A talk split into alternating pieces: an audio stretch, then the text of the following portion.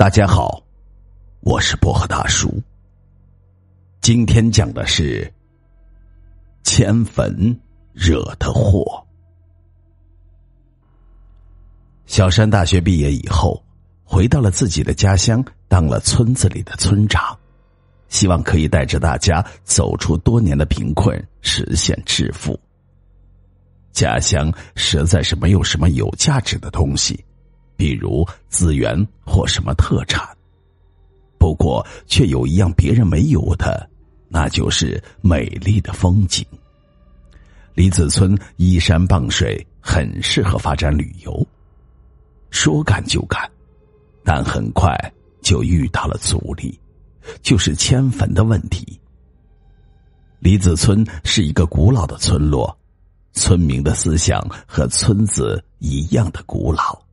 他们认为迁坟是万万不可的，会惊动先人，让这个村都陷入不安。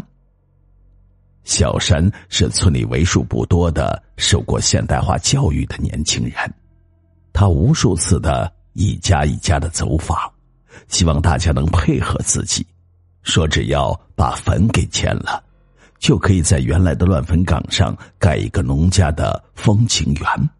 到时候大家能够摆脱贫困，过上好日子。可是没有一户村民听他的。就在他一筹莫展的时候，村里的吴三找到了他。这个吴三是村里有名的无赖，他告诉小山自己可以帮他，不过天下没有免费的午餐，双方需要各取所需。意思就是。如果他帮小山把坟给顺利的迁走，小山必须给他五万块钱作为酬劳。小山想干一番轰轰烈烈的大事业，竟然没有怎么考虑就答应了。第二天，村里就来了一帮流里流气的社会青年，个个揣着刀，挨家挨户的让村民签字答应迁坟。有不迁的村民，他们立马。就是一顿拳打脚踢。在这帮人的逼迫下，每一户村民都无奈的签了字。小山如约给了吴三五万块钱。转眼半年就过去了，风情农家院建成了，四面八方的游客蜂拥过来，农家院的生意好的不得了。这天晚上，来了一个外地的旅游团。就住在了农家院里新建的旅店里。结果第二天，这个旅游团立刻取消了接下来的旅游安排，一致同意立即回家。小山了解过后才知道，他们昨天夜里竟然遇见了鬼，而且不是一个人见鬼，所有人都看见了。小山极力的劝说道：“鬼是迷信的东西。”是不可能真实存在的，一定是大家昨天旅途劳顿产生的幻觉。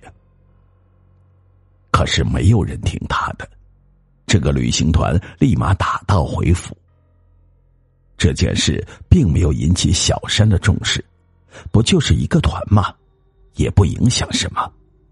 可是接下来发生的事情，他才明白，事情不是他想的这么简单。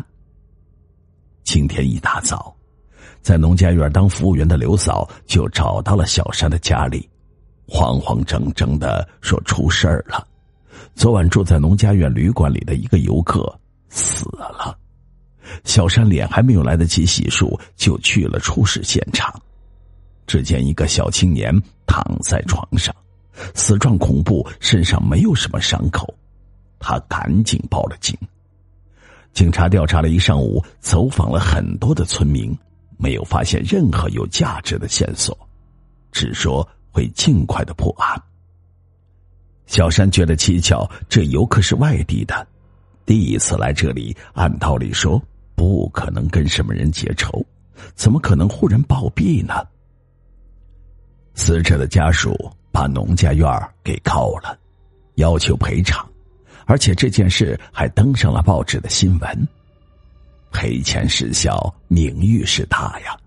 经过了这件事情，农家院的游客连以前一半都没有了。这旅馆可是新开的，连成本还没有收回来。如果没人住的话，可是连银行的贷款都还不上了。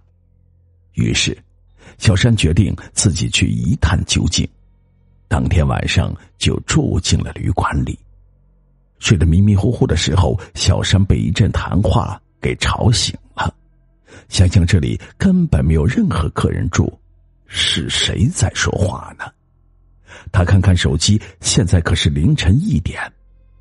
发生了这样的怪事，他没有了睡意，仔细的听，声音好像来自隔壁的房间。这个娃简直太混蛋了，竟然把我们的坟给迁了。这个新地方我住的实在不习惯。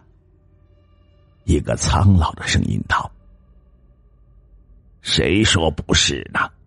我们绝不能放过他，今晚就让他死。”一个同样苍老的声音咬牙切齿的回应道：“小山很害怕，但冷静下来之后，怀疑是不是有人故意吓唬他。于是他轻手轻脚的走出了门，悄悄的打开了隔壁房间的门，走了进去。当小山看到坐在房间里的两人之后，吓得急忙往外跑。